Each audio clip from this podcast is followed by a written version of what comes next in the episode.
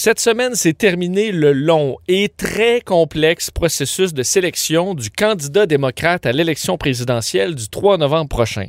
Aujourd'hui, on tente de vous expliquer les primaires démocrates. The core values of this nation, our standing in the world, our very democracy, everything that has made America America is at stake. That's why today I'm announcing my candidacy for President of the United States.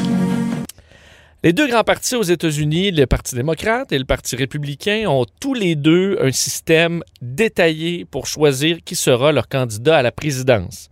Donald Trump n'ayant eu que très peu d'opposition aux primaires en 2020, nous allons nous concentrer sur le processus démocrate qui a été beaucoup plus long et pas mal plus chaudement disputé.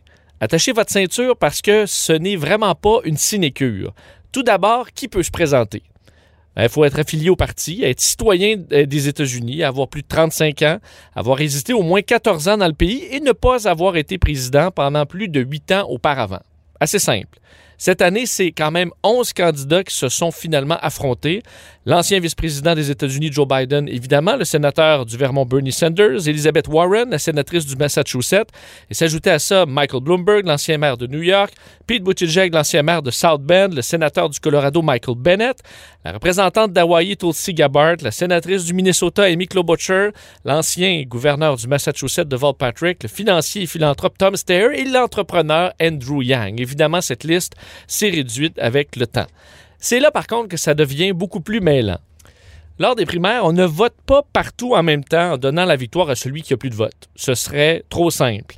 Entre les mois de février et juin, 57 territoires et États américains vont plutôt faire élire des délégués qui, eux, voteront pour un candidat à la Convention démocrate.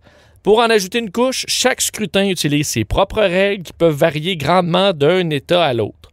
Chaque État dispose d'un nombre de délégués plus ou moins grand selon sa population. La Californie, par exemple, en a plus de 400 avec ses 39 millions d'habitants, alors que le Vermont en a moins de 20 avec ses 625 000 habitants. Mais qui sont ces fameux délégués? Les délégués sont choisis pour représenter les partisans démocrates de leur État. Ce sont en général des membres bien connus du parti, comme des militants engagés ou des responsables de longue date.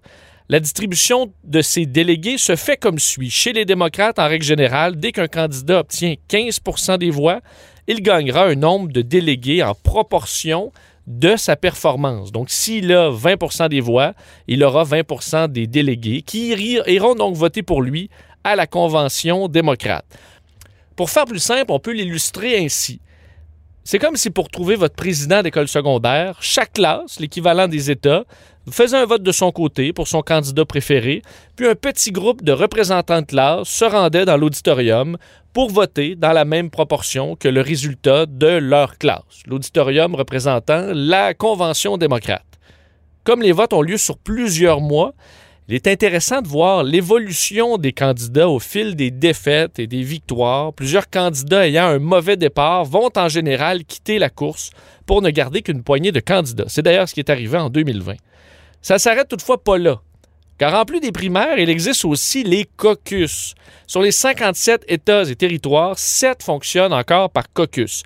Pour plusieurs, le caucus, c'est vraiment un principe dépassé. Mais ça demeure quand même, selon moi, une soirée d'implication politique plutôt intéressante pour les militants ou ceux qui s'intéressent à la politique. Dans les caucus, les militants vont se réunir physiquement dans un sous-sol d'église, une école ou un gymnase, par exemple, où ils vont aller afficher leurs couleurs, discuter et même tenter d'influencer le vote des autres. Les militants vont se regrouper dans, des coins et vont voter à main levée. Mais c'est là que le fun commence.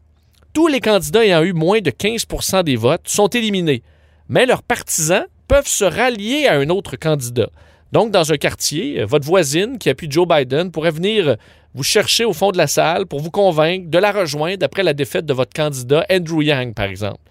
À la fin de tout ça, on détermine, selon le résultat du vote final, un nombre de représentants pour chaque candidat qui iront élire des représentants à l'échelle de l'État pour aller ensuite élire les fameux délégués nationaux qui partiront à la convention en juin je vous ai probablement perdu ici, mais c'est pas grave. Pour simplifier au maximum la différence entre primaire et caucus, le président du Parti républicain en Iowa avait dit ceci. La primaire est un vote, le caucus est une discussion suivie d'un vote. C'est simple, mais ça illustre un peu la différence. Un des gros problèmes avec les caucus, c'est le taux de participation qui est souvent extrêmement faible et en baisse. L'intérêt des médias, par contre, il est là, et celui le plus suivi et sans contredit le fameux caucus de l'Iowa.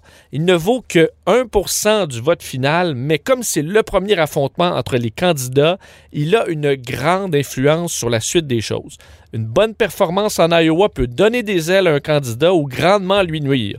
Cette tendance a toutefois ses limites, Joe Biden ayant terminé quatrième en Iowa cette année derrière Bernie Sanders, Pete Buttigieg et Elizabeth Warren, mais c'est quand même lui qui a remporté la victoire finale. Jetons justement un coup d'œil au calendrier qui est quand même important dans les primaires. Après l'Iowa, la ligne de départ, les candidats peuvent rapidement prendre leur revanche au New Hampshire une semaine plus tard, ensuite au Nevada et en Caroline du Sud jusqu'au fameux Super Tuesday, le Super Mardi. Pourquoi super? Ben, en gros, parce que c'est super important. Dans la même journée, 16 États et territoires voteront, dont des États majeurs comme la Californie ou le Texas. Ça passe ou ça casse ce jour-là pour plusieurs candidats. Avant 2018, dans les camps démocrates, on pouvait ajouter une autre complexité au processus, les super délégués, des élus ou grands membres dignitaires du parti qui, eux, avaient un droit de vote automatique lors des primaires. Ils étaient à peu près 700 sur 4700 délégués, donc avaient un grand pouvoir les démocrates ont décidé d'éliminer ce type de vote, entre autres après une grande frustration dans le camp de Bernie Sanders en 2016, qui avait vu les super délégués voter massivement pour Hillary Clinton, campant encore un peu plus Mme Clinton comme la candidate de l'establishment du parti.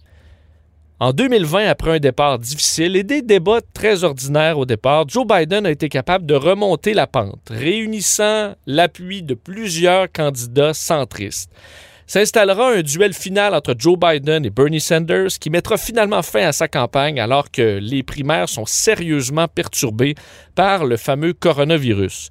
La grande convention démocrate devant avoir lieu en juillet justement reportée d'un mois et transformée en une version sans grande foule et tout en distanciation sociale. C'est donc après cet interminable processus que Joe Biden, 77 ans, entamera son véritable combat, la course à la présidence contre un certain Donald Trump. À suivre.